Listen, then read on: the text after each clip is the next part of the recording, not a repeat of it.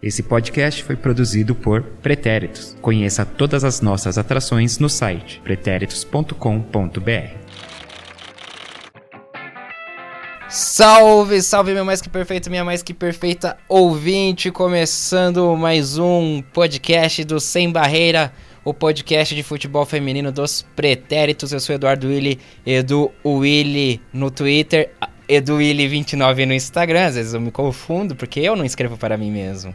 E é isso aí, aqui comigo hoje está ele, Felipe Rocha. Beleza, Felipe? Beleza, fala galerinha e vamos que vamos. Marcelo Murata. Aê! Henrique Guimarães, o Guima Underline 89. Uhul! E também aqui presencialmente o Alisson Rodrigues. Olá! Ali o quê? Não é Rodrigues? Não, Ali Show. É Ali Show. E agora não vou esquecer de quem não está aqui presencialmente, né? O Henrique até fez questão de vir hoje aqui para não ser esquecido, mas eu não vou esquecer dele, André Fonseca. Muito que bem. A Dudinha, se der certo, ela vai participar por depoimentos.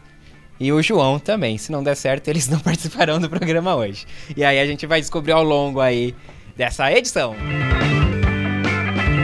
Muito bem, porque nos reunimos novamente aqui para falar sobre o que vocês se perguntam, vocês que nos ouvem aí diretamente da cidade de São Bernardo do Campo, Deve ser minha sogra. você que nos ouvem de Santo André, o ABC em peso aqui, hein? É, Diadema, que aí já é o D, né? O D do... Cadê? Tem São Caetano, tem São Caetano do Sul também. Você que nos ouve em Campinas, Ribeirão Pires, Mauá. É, Mauá é a cidade do futuro. Taubaté, Jundiaí, São José dos Campos, Avaré, Vinhedo, Itapuí, Assis. Assis é o irmão do Ronaldinho Gaúcho, não era? Também? Ou- Era não, acho que é, É, meu irmão. é, É, continua É. sendo, né? vivo. Ele não morreu, ele ainda tá vivo. Exatamente. Então, pra vocês aí dessas cidades e de tantas outras aí do Brasil e, quiçá, do mundo também que nos ouvem, por que, que vocês se reuniram novamente? Porque agora a gente vai falar de um pós-Copa aí, a gente vai falar como que foi essa experiência pra gente de, de ter feito a cobertura da Copa do Mundo feminina, óbvio, né? E como que foi pra gente é, acompanhar em um mês intenso, né, de, de futebol feminino em alto nível, né, uma Copa do Mundo e o que, que mudou pra gente, né, em relação ao que a gente pensava antes pra agora, com essa experiência? Enfim, o que, que a Copa do Mundo nos ensinou no- e vai deixar, qual que vai ser o legado dessa Copa do Mundo feminina pra cada um de nós? O legado da Copa feminina. Legadão da Copa. Legadona, legadona da Copa. Hoje temos a participação da Mel novamente, nossa ouvinte lá de Frankfurt, da Alemanha. E curiosamente ela mandou, né, uma, uma mensagem pra gente aqui, né, tipo, falando, né, sobre isso, né, sobre o que foi a Copa pra ela. Ela mandou pensando no último programa, né, mas eu peguei a mensagem depois e acabou que casou certinho pro tema do programa de hoje. Então, a gente vai começar ouvindo então os pontos que ela, que ela traz aí, porque aí já é- serve também como um ponto de partida para nossa discussão aqui hoje. Então vamos ouvir a Mel direto de Frankfurt, na Alemanha. Fala galera do Sem Barreira, e quem fala é a Mel, uma das ouvintes, também saindo aqui no podcast de novo. Só queria dizer que eu tô muito triste, que a Copa tá acabando. Acho que foram um mês aí de jogos sensacionais, de belos lances, as meninas provaram o que vieram. É, eu acho que assim, nesse momento, por mais que fique essa tristezinha assim de que tá acabando a Copa, eu queria aproveitar pra gente olhar pra trás um pouco e consolidar um pouco das lições que a gente aprendeu, sabe? Eu acho que foi uma Copa é, que nos ensinou muito. Então, trouxe aqui três pontos. O primeiro ponto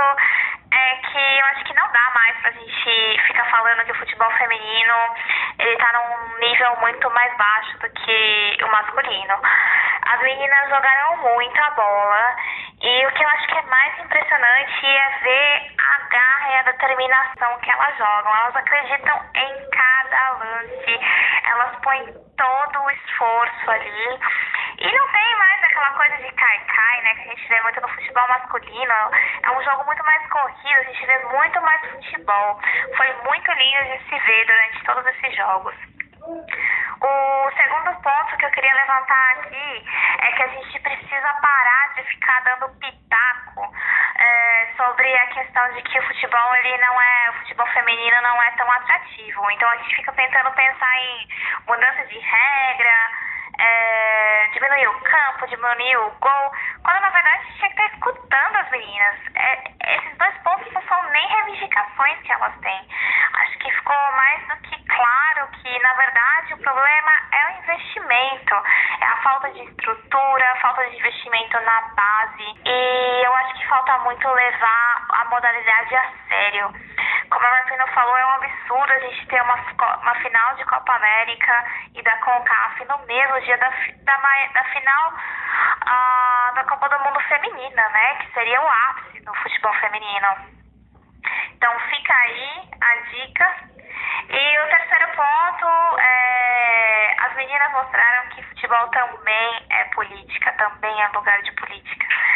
E acho que a Rapino e a Marta usaram a visibilidade delas para trazer toda essa questão de diversidade e de igualdade de gênero e mostrar o posicionamento delas mesmo. Assim. A modalidade tem muito ainda o que conquistar e infelizmente não vai ser só jogando bola que as meninas vão chegar lá. Então é necessário sim se posicionar, é necessário mostrar claramente o, pelo que elas estão lutando, que quanto mais visibilidade conseguir trazer para as causas, mais discussão vai ter.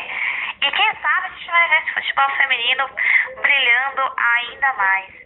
É isso aí, gente. Obrigada pela oportunidade. Tchau, tchau. Ok, estamos aqui de volta ao nosso estúdio. Vamos para esse bate-bola gostoso. Questões interessantes da, da, da Mel, né? Que, que ela colocou aí. Fada sensata, né? Como disse o João, né? Marcelo, você. Bom, para quem não lembra, para quem tá chegando agora também no nosso podcast, o nosso primeiro episódio a gente conta, né? Qual é a relação de cada um com o futebol é, feminino tal, né? O que cada um já acompanhava ou não acompanhava. E aí eu acho que aqui no, na gente, a maioria, tipo, acompanhou, assim, acompanhava de Copa, Copa do, nem Copa do Mundo tanto, mas Olimpíadas, né? E grandes eventos, assim. E o Brasil, né? É, o Brasil, é, seleção, não, não clubes tal. Então, enfim, você que. É um programa, eu acho que é atemporal esse nosso primeiro também, que Sim. a gente levanta algumas questões também. Negócio que, que a Mel falou já, de mudança de, de tamanho de campo, de gol, de, sabe, de regras. Então é tudo uma. Tudo uma são todos os questionamentos que a gente levanta nesse primeiro episódio. Então é uma discussão bacana. E agora, passado tudo isso, tudo isso, né? Passado um mês aí intenso, vamos ver aí como que ficaram as nossas impressões. Então, Marcelo, como foi para você é, acompanhar o futebol feminino, você que também era né, dessa, dessa turma aí do Só Seleção, e como é que foi para você? Ah, foi muito mais legal que eu imaginava, assim. Até porque eu não tenho o costume de acompanhar o esporte em geral, né? Eu acompanhava até quando era mais jovem. Parece até que sou velho. Hum. E sou. Mas. Pretérito, né? pretérito aí. Só que. É. Você não tá eu... fora da diretoria. É, eu não seria nem convidado a participar aí. Tem um a só acima de 50 anos tem que, é, que pode participar. Vai ser eu e o Will lá. No... então, é, eu não, não tinha esse costume de acompanhar no geral, né? Até a Copa Masculina, assim. Eu assistia umas partidas, mas. também, como não tinha obrigação tanto do trabalho, é, não me importava tanto. Então, foi correria da caramba pra gente acompanhar as partidas, gravar todo dia. Mas é algo assim que eu tenho orgulho do trabalho da gente e eu acho que essa Copa, eles falam muito que foi a Copa que pode gerar uma mudança mesmo, né, no cenário. E eu concordo, assim, pela, pelo que eu vi de exposição que tiveram, assim, é um começo ainda, ainda tá longe do que precisa atingir, né, mas acho que pelo menos os primeiros passos foram dados. Então, meu resumo aqui é que eu gostei muito, eu quero ver a próxima já. Já tô sentindo falta dessa, já tá deixando saudades aí.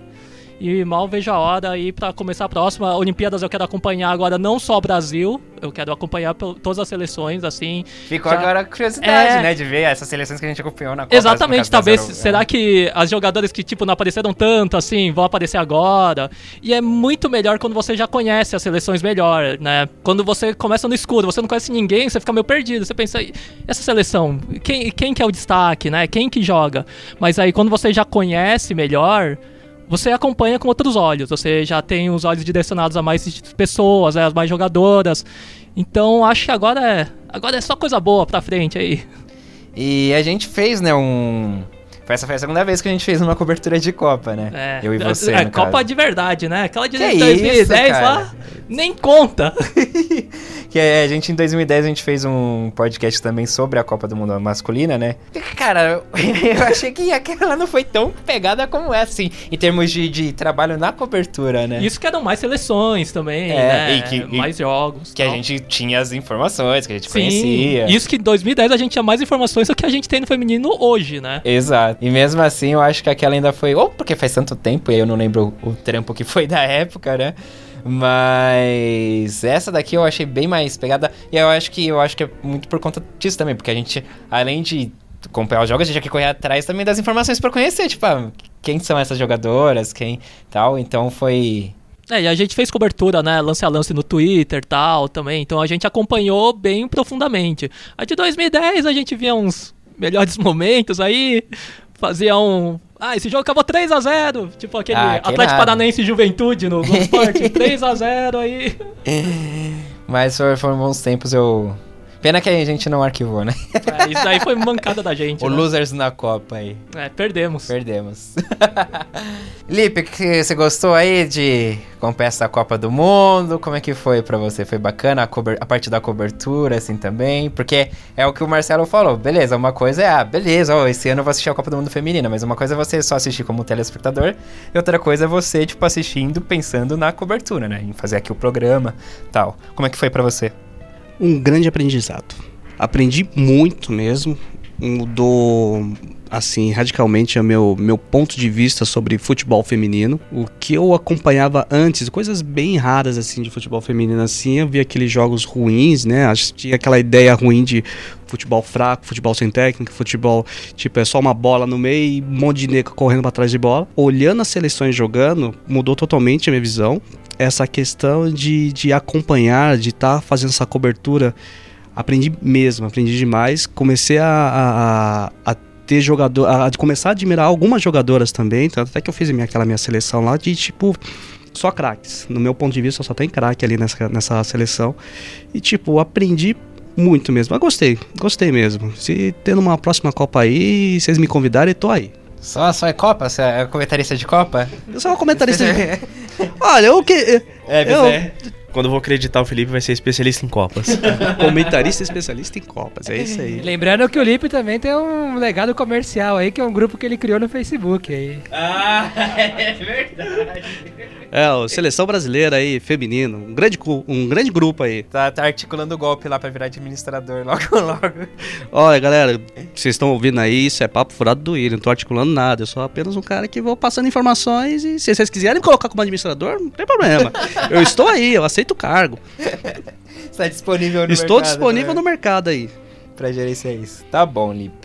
André Fonseca, pra você, meu caro, como é que foi acompanhar essa Copa aí com os olhos de cobertura, né? Não só como telespectador. Ah, foi bem divertido. Eu acompanhava o futebol feminino, como você disse, como quase todos nós aí, só o, o básico do futebol feminino. É, eu, ao contrário de vocês, eu não pude acompanhar tão a fundo assim a Copa por diversos motivos aí. Alguns dias eu não pude acompanhar, não pude participar do podcast, mas mesmo assim deu pra pegar e deu pra conhecer muita coisa que eu não conhecia. Por exemplo, a história da Holanda, uma história que me fascinou muito, com uma seleção que em quatro anos evoluiu de a primeira Copa do Mundo para uma final de Copa do Mundo, campeã europeia no meio do caminho, a multidão que a Holanda arrastava uh, para a França para conseguir eh, a torcida da Holanda eh, em- inflamar o time. Eu acho que foi bem divertido. Eu acho que a Copa do Mundo ensinou muita coisa para muita gente, como a Mel disse aí, eh, ensinou que eh, essa coisa que o futebol feminino não é interessante, eu acho que mais dos olhos de quem tá vendo. E só para dar um dado, é, a final da Copa do Mundo, não tô nem falando de jogo do Brasil, a final da Copa do Mundo, é, o país que mais viu a final da Copa do Mundo foi o Brasil. Cerca de 22 milhões de pessoas assistiram a final da Copa do Mundo ao vivo no domingo. Então é bem legal que o pessoal realmente se empolgou e aí é, o que fica é o que, vai acontecer daqui pra frente, né? Se o futebol feminino vai realmente continuar com essa com esse engajamento todo do pessoal ou se daqui a um mês aí quando o, o calendário normal e rotineiro começar a prevalecer de novo, se o futebol feminino vai cair no esquecimento de novo da maioria das pessoas. Mas para mim, experiência para mim, eu consegui rever muitos pontos de vista. Se for pegar lá o primeiro programa que a gente falou, eu tenho muitas opiniões diferentes aí para dizer em referente a muita coisa do futebol feminino. Legal, a gente vai falar um pouco mais sobre essas questões mais pontuais daqui a pouco.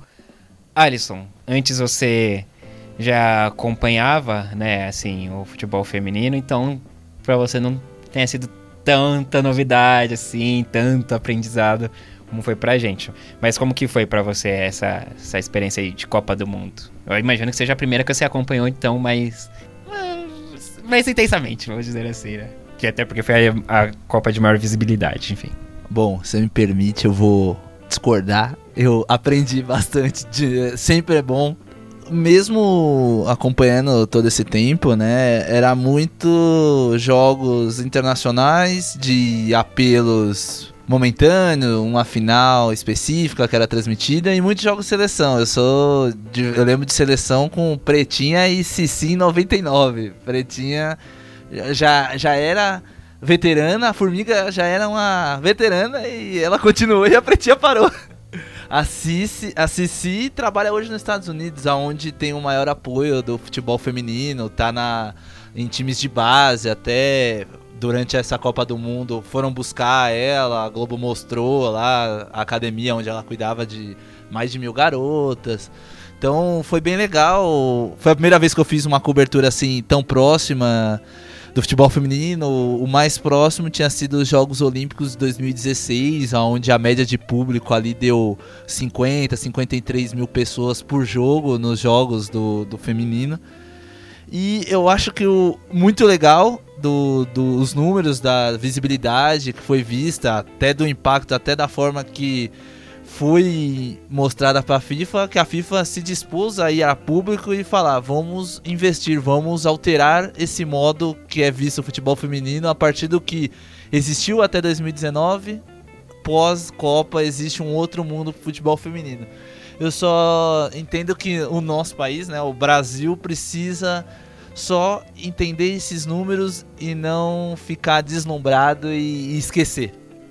Porque nós temos sempre estádios lotados. Em, ah, uma coisa que eu conversei até com o Edu, a gente vem é, sendo sede de grandes eventos oficiais desde 2007. Passou o PAN, passou Copa, passou os níveis. Podemos sediar uma, a próxima Copa Feminina possivelmente num futuro próximo. Então a gente precisa aproveitar essa visibilidade e dar retorno em progresso de, de criação de jogadoras, que é em cima e meio da fala da Marta. Não, não teremos o tempo todo jogadoras em grande destaque surgindo sem um, um projeto, uma, um investimento. Então acho que a gente só não pode deixar passar o time o time tá aí pra gente pegar igual a onda do jacaré no, na praia. Você pega a carona até o raso, você vai, você vai fazendo aquele negócio sendo cíclico pra, pra se tornar comum aos nossos ouvidos e e assistir Copa do Mundo e ter aquele sentimento de quando ter Copa do Mundo feminina é Copa do Mundo, independentemente do gênero. E você vê aquelas pessoas falando, comentando sobre a Copa, pintando uma rua, vestindo a camiseta, saindo, tendo, tendo aquelas festas que, queira ou não, hoje é muito difícil a gente ver ainda. É, tendo o jogo do Brasil, nós temos um um diário de empresa que não para porque é Copa do Mundo Feminina. Não, é uma Copa do Mundo. Então se para para um outro gênero, por que não por esse? É uma Copa, é um Mundial. É, é, o seu país disputando a chance de ser o melhor entre, entre, 20, entre 24 ou 32, dependendo do gênero que for. Henrique Guimarães. Pô, foi uma experiência bem legal cobrir essa Copa porque a gente, eu, deixar de lado lá a visão torcedora e produzir conteúdo para informar outras pessoas que às vezes não têm o conhecimento do esporte feminino. Então esse foi um desafio bem legal. Pesquisar, ir atrás de informação. Então isso foi bem legal. E o que eu achei legal é que eu consegui assistir alguns jogos com a minha família, com minha mãe, com meu sobrinho. E a visão deles, porque até então meu sobrinho tem 7 anos, ele futebol feminino para ele era algo desconhecido. Ele não tinha noção, que falou, pô, elas jogam também? Tem time feminino? Então eu poder explicar isso para ele. Então, eu como tio ali, pô, tô fazendo uma cobertura de uma Copa do Mundo. E ter meu sobrinho me questionando essas coisas, então acho que isso já fica aquela sementinha foi plantada. Acho que daqui para frente, eu acho que Com a Mel, até eu acho que falou no primeiro áudio que ela participou, de muitas famílias indo ao estádio. Então acho que esse é o maior legado que essa Copa do Mundo deixa. É as famílias apresentando o esporte feminino, o futebol feminino desde pequeno para as crianças. Então acho que esse é o maior legado que essa Copa deixa. E a gente, como gerador de conteúdo, também tem uma peça bem importante nisso tudo. Olha aí, Lu.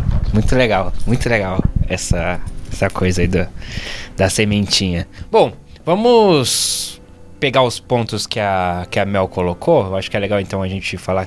Primeiro, o primeiro ponto que ela colocou foi da. Essa coisa da, da qualidade, né? Que, que muito se fala de. E aí a gente vê que é muito por desconhecimento da causa né, de falar que o futebol masculino é mais atrativo que o feminino, o feminino não é tão atrativo quanto, né? E isso é uma coisa que até a gente no primeiro episódio até deu uma discutida assim que na verdade tem muitos jogos feminino que é bem mais legal que o masculino e a, e a outra coisa, né, que tipo por que, que o masculino que tem que ser a referência de, sabe, você pegar o feminino e comparar com o masculino, ah, não é tão bom quanto o masculino. Não, tipo, não, não tem essa é, é como se fosse o masculino também fosse o, o... Como se a gente tivesse o melhor campeonato do mundo. A gente assiste Campeonato Brasileiro Série A, Série B, você fala, meu, é outro esporte? O que, que eles estão jogando? Então, é, é, bem basicamente o que o Edu falou. A, gente, a nossa referência tem do outro lado também e, e, não é nada menor. É muito bacana você ter referências de variados estilos de jogo, seja no masculino ou no feminino. É, eu acho que você pode separar em, assim, você fazer as comparações dentro do masculino e as comparações dentro do feminino. Você, você pode comparar o futebol brasileiro com o futebol europeu, masculino ou feminino, mas não você comparar o feminino com o masculino ou vice-versa, né? Então, claro, é, a gente assistiu, acabou de vir de uma Copa do Mundo. São, teoricamente, as melhores jogadores do mundo que estão ali. Sem a, a Islândia. Sem a Islândia. Sem a Islândia, ok. E, claro, futebol de alto nível, né? E é o que a Mel falou, assim, tipo, meu, qualidade, assim, absurda, assim, né? As meninas se entregando ao máximo. E, meu, a gente teve cada, cada jogada, cada, cada golaço, cada, sabe? Pô, as goleiras As também, goleiras, né? que eram que é um ponto é também que sempre... O maior ponto é esse, que é o que o Marcelo destacou. É o, as goleiras. Era o, um preconceito que continua até hoje, assim, ah, a goleira não sabe pegar, a goleira tem que diminuir o gol. Você não atesta o fato que tem que ter uma melhoria no processo da produção de novas goleiras e aí você joga o problema para outra questão. Vamos diminuir o gol porque ela não é esse o problema. E a gente viu Endler, Correia, a Venendal, Lindal, tem, tem outras, Juliane. Então você teve variadas goleiras de, de porte muito bom e sendo ótimas naquilo que sempre se julga é fraca, é ruim. Não, também não podemos fazer vista grossa. Se a, se a goleira é fraca, ela pode. É fraca assim também como no masculino a gente fala, ah, esse goleiro é fraco. Por exemplo, eu acho a nossa goleira da seleção brasileira não é, é, é a quem dessas que nós citamos de destaque. A Bárbara. Hum, porém, qual que foi o nosso molde de ter uma, uma sombra para ela? Nós não mal conhecemos a, a Picard, que é a goleira reserva dela. Então a gente tem esse problema, joga o problema pro tamanho do gol, onde a, a criação de nova goleira a gente não, não investe. E a Picard é baixinha, né? é, é pequenininha. É... Pois é, é, então, assim, tipo, é, é eu, eu, pra mim também o destaque seria as goleiras, assim, tipo, de, um, que é um ponto bem tocado. Tanto é que uma curiosidade, eu tava assistindo é, da Inglaterra e Japão. O, o meu irmão, ele, ele acompanha, assim, por fora, né? Ele tava só vendo assim. E quando ele viu, é, acho que foi contra o Japão, mas é, a bola foi no ângulo, a Barnsley fez uma defesa, aquela que ela se estica lá, vai buscar no ângulo. O meu irmão falou, eita! Caramba! Não só ele, eu também pensei, eita, porque surreal. Então, poxa, falta as pessoas assistirem os jogos, né? Pra poder falar alguma coisa. Eu vejo que muita gente fala, ah, mas goleiro é ruim mas não assiste, não corre atrás, não, não procura, né? É, a pessoa já tá com um preconceito tão enraizado assim que ela. Putz, ela. E eu acho que essa pessoa também pode diminuir o gol, é, pode diminuir o campo, pode jogar 50 minutos, ela não vai assistir, né? É muito complicado isso também. É, na realidade, tipo assim, é, a galera vai muito pela onda mesmo. Né? Tem gente que não assiste e ouve alguém falar, tipo, ah, o futebol é ruim, o futebol é chato, aí tipo, ok, já criou essa ideia. E fica nisso. Aí passa pra outra. É como se fosse uma pirâmide isso. Ou seja, é horrível.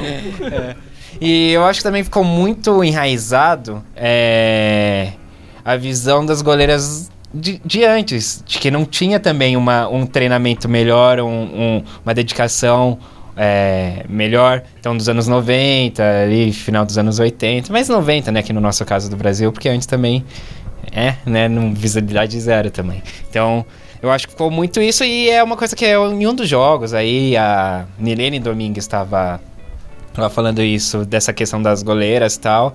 E ela fala, gente, assim como qualquer outro esporte, sim, houve uma evolução técnica, né? De, de treinamento, de, de suplementação, de, de, questão física, de...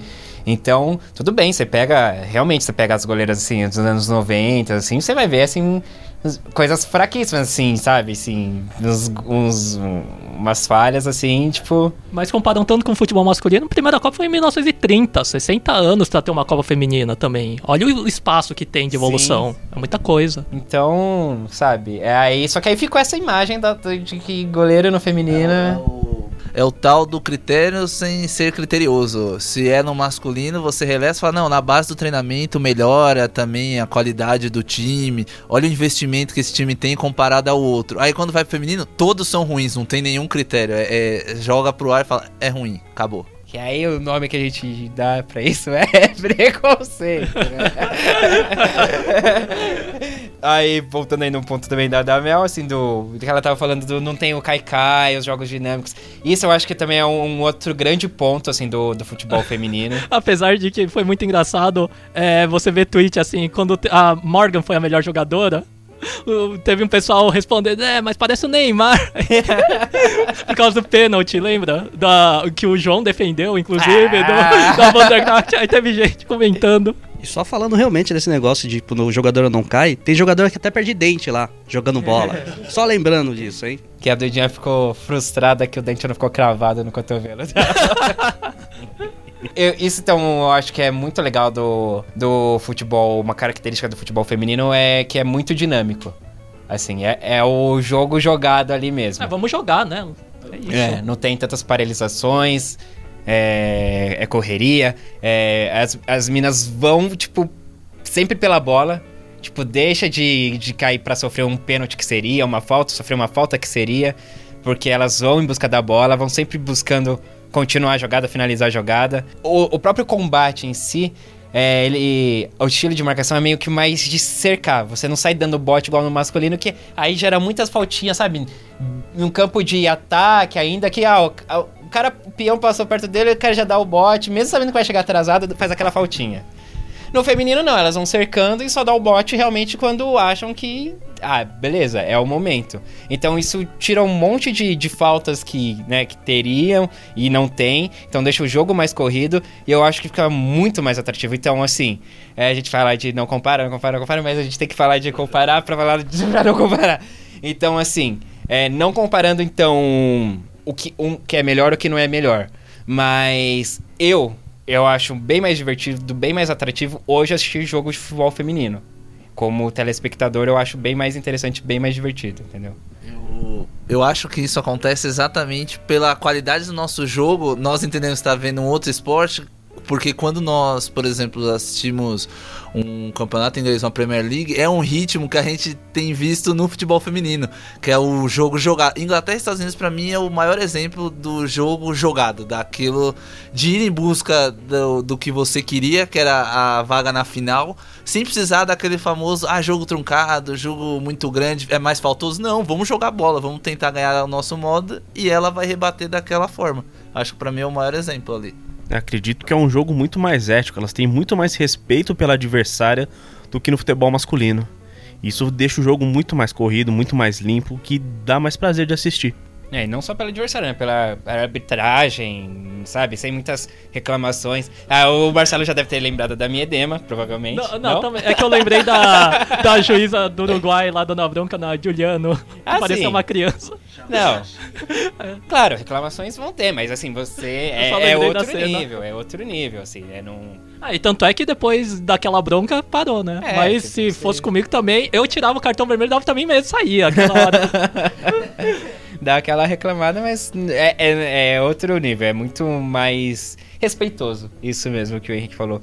E isso é muito legal de se ver. E Talvez até porque elas também estão juntas pra aumentar essa exposição do futebol feminino, né? É, são adversárias no campo, mas pra melhorar. Lutam pela mesma causa. Exatamente. Andrezão, da qualidade do jogo, do, do ritmo de jogo, dessa coisa da, da atratividade.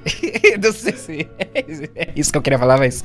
Bom, eu acho o seguinte, é, eu concordo com tudo que vocês estão dizendo aí. Eu era um dos que tinham a ideia de que tinha que diminuir o gol e, obviamente, já, já não sou mais dessa ideia, muito pela qualidade das goleiras, que eu acho que foi o grande destaque pra mim na, na questão de evolução dessa Copa. Eu acho que a questão de, de comparar, eu acho que é injusta a comparação do futebol feminino com o futebol masculino, simplesmente porque são esportes com. Apesar de ser o mesmo esporte, as características são diferentes. Como vocês estão dizendo, o jogo é diferente. Tem jogos de futebol masculino que são mais divertidos de assistir que jogos de futebol feminino, e tem jogos de futebol feminino que são mais divertidos de assistir do que jogos de futebol masculino. Eu acho que é, é, é muito difícil e muito complicado até eu falar assim, ah, prefiro assistir um jogo de futebol feminino, prefiro assistir um jogo... Bom, tem jogos bons no- nos dois gêneros, entendeu? Que você pode apreciar. Eu acho que isso que, a- que a- que essa Copa do Mundo trouxe pro futebol feminino, pro futebol feminino entrar nessa conversa, né? Apesar de não ser legal comparar a final da Copa do Mundo é, de futebol masculino, que foi pior do que a, a final da Copa do Mundo de futebol feminino, na minha visão, eu acho que a questão é você apreciar os dois. Não, não- você não precisa escolher entre, ah, eu gosto mais do futebol feminino, eu gosto mais do futebol masculino. Eu acho que é isso que a Copa do Mundo feminina trouxe pra gente. Eu acho que é a questão de botar o futebol feminino na conversa também, entendeu? Você pode muito bem, é, lógico que é uma utopia, mas eu acho que você pode muito bem daqui a uns anos é, querer que o futebol feminino também esteja nas conversas de, de padaria na segunda-feira de manhã. Pô, você viu lá o pênalti que a que a Cristiane sofreu lá no São Paulo e Palmeiras? Você ouviu lá no que- Sem Barreira, lá, os caras discutindo? é, então. Exato, essa conversa de padaria que existe hoje do futebol masculino pode muito bem existir no futebol feminino. São características diferentes e cada uma tem a sua característica e a sua qualidade. Tem os seus defeitos, tem os seus defeitos. E eu acho que é isso que essa Copa do Mundo trouxe pro brasileiro. A, pro brasileiro, enfim, para muitos outros países, né? A possibilidade de apreciar todos os defeitos e as virtudes que tem esse esporte. Bom, e vamos lá, assim, do, de divisão do jogo que vocês tinham pra, pra agora, assim. Marcelo, tinha alguma coisa assim que você tinha, ah, que se questionava e ah, mudou sua visão, assim, não? Em- no ponto de vista do jogo mesmo, É. do jogo jogado, cara, eu acho que não, assim. Até porque eu também não tava acompanhando. Não tinha esse negócio de comparar quando você não tem um parâmetro, né? Mas não, assim, é. Eu gostei do que eu vi, assim, do que eu assisti. Tanto é que eu acho que a última vez que eu assisti jogo mesmo foi o das Olimpíadas, eu vi o futebol feminino no estádio. o meu parâmetro era esse. O cara já vem com, com um padrão alto aí, Eu né? vi Sinclair jogando, eu vi Marojan em campo. Ah, Sinclair jogou na, nas Olimpíadas? é, Jogou, Canadá né? e Austrália, eu vi Alemanha e Zimbábue. É, porque nessa Copa ela não jogou, né? pois é, né? Sim, muito simpática, mas pipoqueira. É verdade. Podemos discutir isso outro dia? Gosto muito dela, mas é pipoqueira. Pipocou, deixou pra Beck lá errar o pênalti. Mas Botou tudo na fogueira aí. Botou. Andrezão, você tem alguma. Você que no primeiro programa lá trouxe bastante questionamentos também. É, O que, que essa Copa te mudou assim de pensamento? Ou não? Bom, na questão de regra, como eu disse, eu era um dos que defendiam a diminuição do gol e as goleiras me desmentiram e me calaram a boca nessa questão. Eu acho que a questão do jogo tem virtudes e, como eu disse agora há pouco, tem virtudes e tem defeito. Eu acho que de fato o jogo é muito mais jogado assim do que a maioria é, de outros jogos do futebol masculino. Agora, eu acho que tem defeitos também. Por exemplo, eu vi muita defesa com defeito em saída de bola e, enfim, defesas de seleções que já são, é, por exemplo, a seleção da Alemanha é uma desgraça a defesa da seleção da, da Alemanha nessa Copa do Mundo.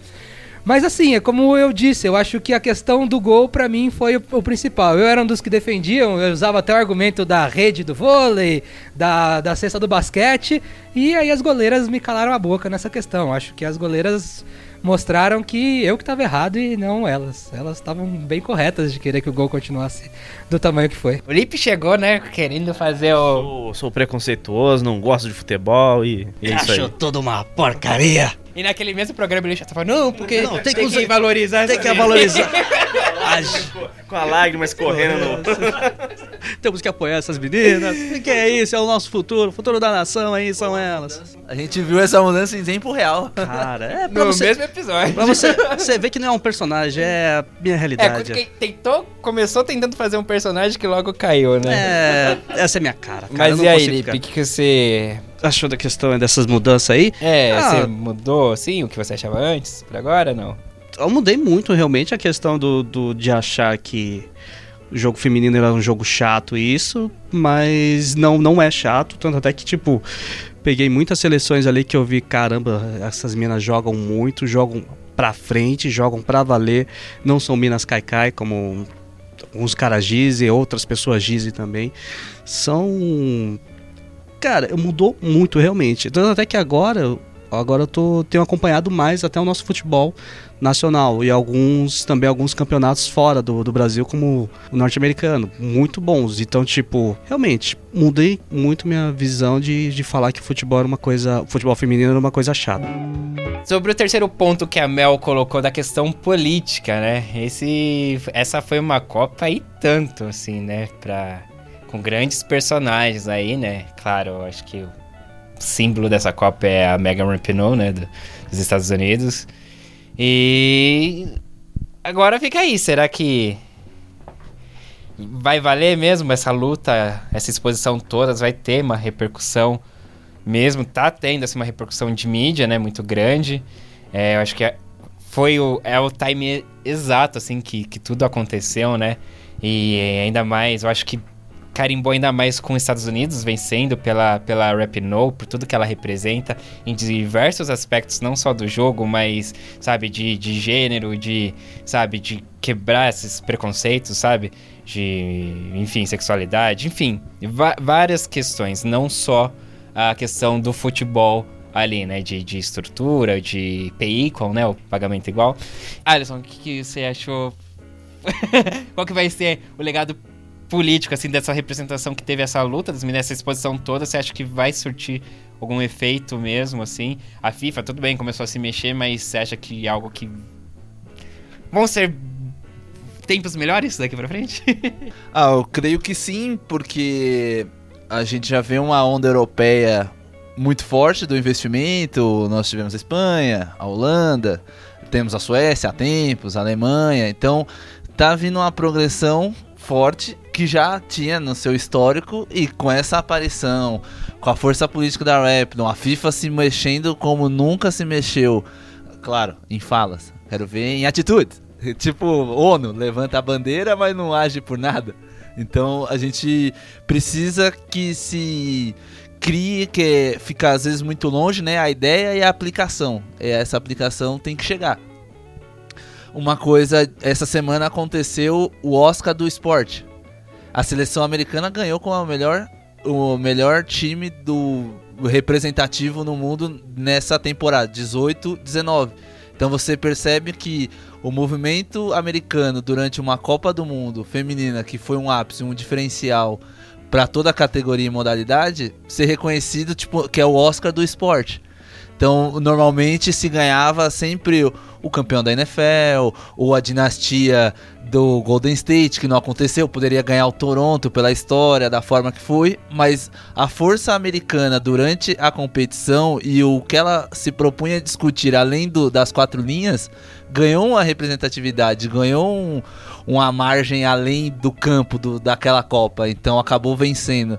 Nós temos a, a Inglaterra, que o Lipe já citou, de outros campeonatos. A Inglaterra tem a Super League, que tem muitas jogadoras que jogaram a Copa do Mundo e a atual campeã é o Arsenal, que a atacante estava na final, a Miedema.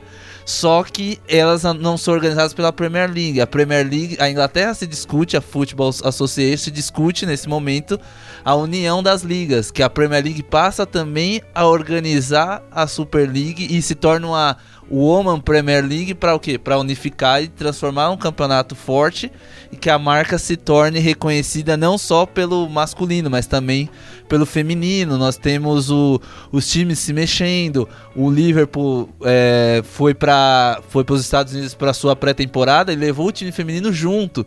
Então você vê movimentos ao redor do mundo progredindo. O Brasil ainda está um passo atrás, mas ele precisa ter esse primeiro passo, ele precisa começar. Teve um começo com o Campeonato Brasileiro Feminino aí sub-18. Só que aí, por problemas de calendário, você coloca garotas que não atingiram nem 18 anos jogarem seis jogos em 10 dias. É meio loucura. Então tem um, esse certo problema. Mas aí são percalços que, se for aberto para discussão, são melhorias. O, o grande problema é ser implementado isso e não abrir voz para elas, como a Mel disse, são elas que estão jogando, são elas que estão participando do espetáculo, elas fazem parte desse núcleo, então elas também têm que ser ouvidas. Elas precisam estar inseridas na discussão, porque é simplesmente aquele negócio de todo mundo sentado numa cadeira discutindo como é que vende aquilo, sem ouvir o comentário do seu cliente, o seu insight, se o seu cliente não te der um feedback, como que você vai conseguir vender? É a mesma coisa com o futebol feminino, você precisa escutar o que as meninas estão mostrando dentro de campo e se discutindo para poder ter melhorias. Não simplesmente você acha melhor, mas que legal, você vendeu para si mesmo, mas e elas? Como que é o planejamento delas? Ter um, você ter um calendário além do junho é muito melhor do que você chegar na festa de São João a sua quermesse é o seu Natal, o seu Ano Novo, não é essa questão. A gente precisa ter um, uma ideia mais à frente. Então, esses apoios, até midiáticos, a, a mídia também tem os seus problemas, além dessa toda a cartolagem, a mídia tem seus problemas de ter é, um monte de mesa redonda, um monte de, de programação voltada para se discutir a mesma coisa ao longo do dia e não e só discute um gênero só discute aquele campeonato. Todos os canais estão falando só daquilo. Você não abre um espaço de 10, 15 minutos que seja que você pegue os, os seus os jornalistas e discutem sobre aquilo, porque isso daí também é cobrado. A cartolagem fala, invisto, beleza, mas como que eu vou. Então é um, é um trem, um, é um vagão ligado ao outro. Você precisa da cartolagem, você precisa de jogadores, você precisa de investimento, você precisa de patrocínio, você precisa de mídia para mostrar para as pessoas verem essas marcas que querem investir. Então tem todo esse ciclo aí que precisa ser bem padronizado para a gente poder ver um, uma evolução no, no esporte no, no nosso país. É, fado sensato. Andrezão, você acha que vai se essa movimentação política toda vai afetar aqui a nossa CBF aqui ou ela vai se manter imune aí? Eu acho que ela é blindada ainda, tudo isso.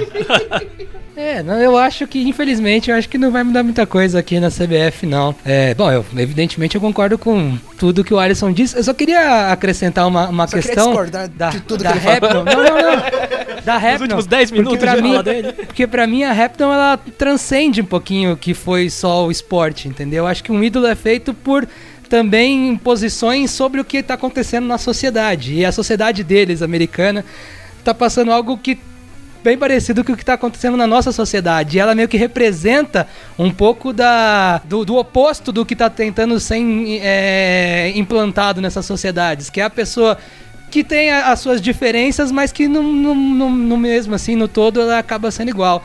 Então ela utilizou a Copa do Mundo, utilizou um momento de holofote maior para passar essa mensagem, que para mim isso é do caramba, porque como eu disse, um ídolo não é só formado de resultados dentro de campo e de performance dentro de campo. Para mim, um ídolo tem que ser o contexto geral. E ela foi cirúrgica em absolutamente tudo. Desde o momento que ela disse que não ia à Casa Branca porque o presidente dos Estados Unidos pensava de forma diferente da dela. E ela foi até o final e ainda o, o, Trump provocando ela durante a Copa.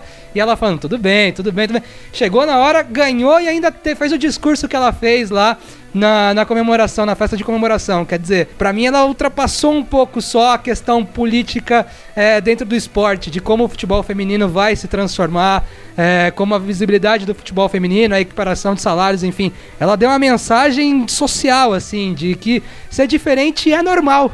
Apesar de ser diferente, é normal. Eu acho isso do caramba. Eu acho muito difícil que mude alguma coisa, infelizmente. Eu torço bastante, mas vendo o atual momento político aqui no nosso país, onde tem sido discutido pautas que se você parar para pensar, fala, gente, por que, que a gente está discutindo isso hoje em dia? Então é nadando contra a corrente e vai seguir assim, eu acho que ainda por um bom tempo, infelizmente. É, porque aí é essa coisa também de transcender o futebol, não é só o futebol, é toda uma questão política, uma situação política do país, né? É, infelizmente. Fiquei até triste agora. Bateu a bad, Lips. Não, e o pior detalhe é tipo isso, realmente. Se. Pô, esse é, o, esse é o melhor momento, porque foi a melhor seleção e a pessoa em destaque na política, assim, da, das coisas que ela tem, tem falado, da Rip Noah, pra eu não errar o nome, que eu erro de vez em quando. É. Tipo, eu até pensei, cara, se fosse uma outra seleção tivesse ganhado, que não tivesse esse, tanto esse destaque assim, né, para se bater na política, para bater a, as ideias, como é que seria? Tipo, Verdade. é esse é o momento para para as outras confederações, para a CBF, para tipo, cara, olha só, velho, vamos mudar, vamos aproveitar isso, vamos investir, o que, que custa, cara? Vamos fazer esse investimento que dá para melhorar. Pra, só para acrescentar do a- acrescentando do, do acréscimo do André, do uma coisa legal que o Lipe também tá falando da, da força, da por ter sido ela campeã e ter batido forte. A briga dela vem com o Trump há três anos, porque ela foi a primeira jogadora a levantar a bandeira e apoiar o Colin Kaepernick. Quando o Colin Kaepernick ajoelhou e falou: matam negros nesse país e ninguém fala nada. Por que, que eu também vou não respeitar? cantava o hino nacional, ele, né? Isso, ele também não cantava o hino nacional e criou toda uma confusão, porque muitos jogadores da NFL também passaram a não cantar o hino nacional por isso, e aí eh, teve uma briga da liga com o Trump, enfim, ela também participou de bastante, Não, muita coisa disso. moveu montanhas, ela mexeu num vespeiro muito forte. E, e- e essa notoriedade, além do, do esporte que eles praticam, é o que a gente ainda sente falta no momento, igual o Henrique falou, do que se discute aqui. Nós não vemos nossos esportistas brasileiros batendo nessas coisas. No, no- A nossa principal atleta hoje da seleção bateu nas próprias jogadoras, cobrando o melhor preparado, preparo delas, mas e a CBF? Ninguém tá batendo nela? É, foi exata, é, exatamente. A gente tava até comentando um pouco antes da gente começar a gravar. Comentei com o Lipe, com o Marcelo, que o, o clima na seleção não era tão família. Porque você olha a sua maior representação ali dentro e ela e no contrário, jogando toda a culpa pra cima das nossas do- da nossa preparação individualmente como jogadora, mas e o processo que levou nós irmos pra seleção sendo totalmente ignorado. É praticamente você falar que não gosta de corrupção, mas tá dentro de uma empresa que é toda corrompida e você não, nunca bate, nunca fala, você não se posiciona. Então, é, esse, esse é um problema do Brasil há, há tempos. A gente não vê muito. A gente não vê hoje um, um ídolo esportivo nosso é, envolvido contrário aos poderosos. Você vê Neymar unido aos poderosos, você vê Ronaldo Fenômeno unido aos poderosos, você vê Romário no meio. Você. Você olha pro lado e você fala, meu, não, não temos uma voz ativa grande. Nós tivemos o bom senso, que era um apelo contra a CBF. O maior jogador que entrou naquela discussão foi o Alex, que é o ex-jogador do Palmeiras, que E acabou foi não encampado pelo Sidorf, né? Que não é brasileira, que tava aqui, viu um monte de absurdo aqui e, e encampou essa, essa história do bom senso. É, exatamente, você vê, um, um- um- veio a pessoa de fora, viu os absurdos, encabeçou um projeto onde o maior foi o Alex, mas nós não vimos nenhum dos poderosos, Ronaldo, um Romário, Bebeto, pessoas que teriam uma forte influência na, na troca. Você viu até caras diminuindo o, o, o, o projeto, o Kaká mesmo desmereceu. Então você percebe que as nossas vozes são sempre aliadas aos poderosos. A gente não tem um, uns anos 80 da democracia. Que tinham grandes ícones esportivos contrário àquele, àquele movimento regime ditatorial. Então a gente sofre desses meus pêsames pro nosso país por causa desses problemas que a gente fica com muita esperança, mas igual o Henrique fala, sempre vai se parecer a dúvida. Será que é possível? A gente tem presidente sumido, o outro que não pode sair do país, o outro tá em casa guardadinho lá na tornozeleira eletrônica, a gente tem um sorriso maléfico dirigindo a CBF. Fiquei mais triste agora. CBF, então, vamos lá. É, e sobre esse lance aí da, da, da Marta, né, da, do clima seleção, né, a Érica, né, recentemente, né, deu uma entrevista também falando que não achou legal a forma que a Marta colocou isso. E é uma discussão que a Juliana Cabral também sempre bate, né, e ela é uma fada sensatíssima, né, a Juliana Cabral... Puta que lá merda, viu como eu gosto. Eu queria morar nos comentários dela. porque ela é muito sensata. E outro dia eles estavam discutindo lá no Minas. Mina ou Minas? Minas de Passe, né? Que é o. Ah, o Mina de Passe. Mina, Mina de Passe. E, e aí estavam discutindo essa questão da, do, do, peso que tem a Marta e como que ela não usa. Ou o Pelé, né? O próprio Pelé, né? Então. É, enfim, mas vamos lá.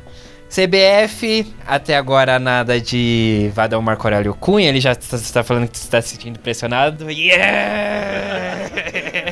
Pode deixar o cargo, mas aí foi a Gabi que Gabi Moreira. Moreira, né, que, que levantou isso de CBF estaria aí sondando trazer a Seu Valdemar. o nome dela? Pia. Seu Valdemar é o é o Vadão que vai comandar pelo telefone. Pia Sundhage. Então a Pia Sundhage. Sundhage aí foi sondada. Bom, aí levanta várias questões, né?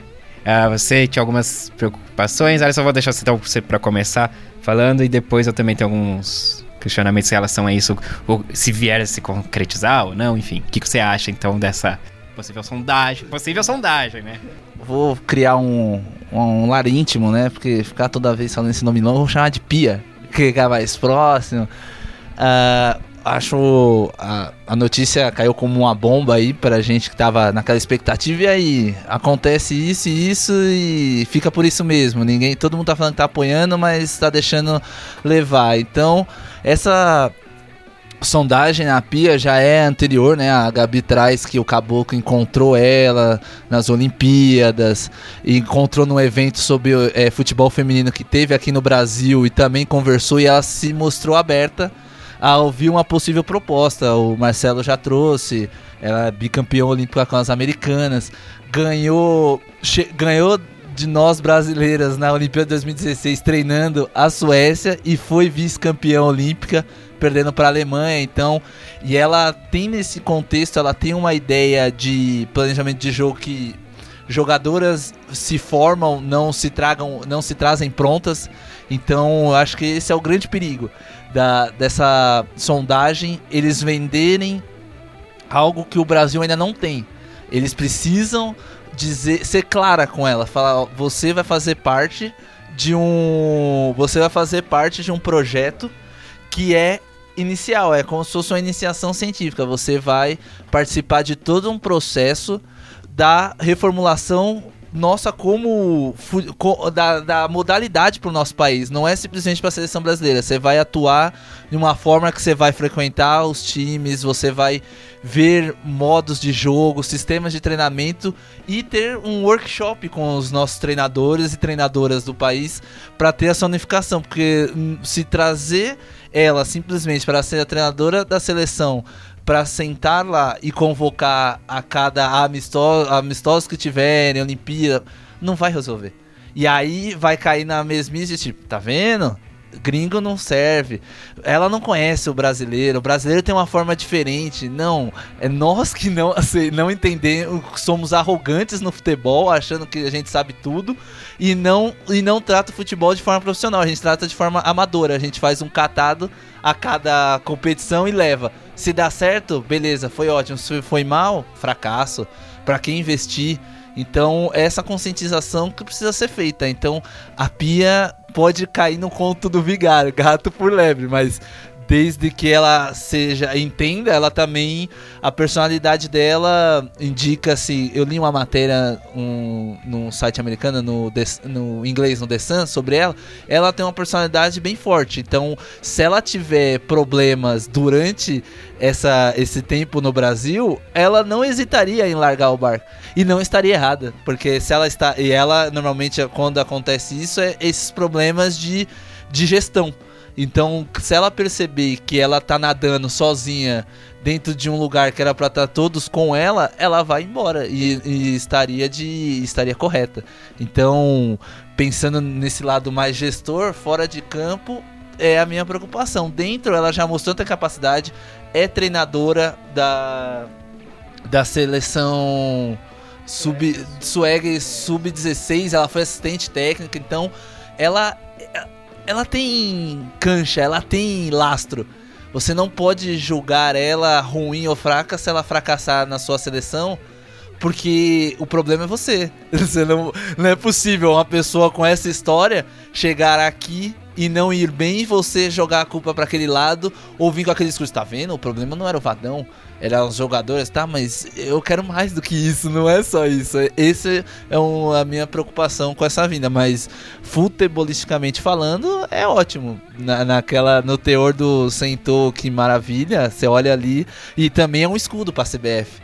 Tem que tomar cuidado, porque a CBF olha ela como: olha, vocês não queriam que eu apostasse, que eu investisse, ó.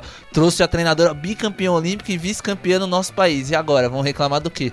Ela, ela também pode perceber e a gente também, na, no lado midiático de cobertura, perceber de que forma que ela está sendo usada.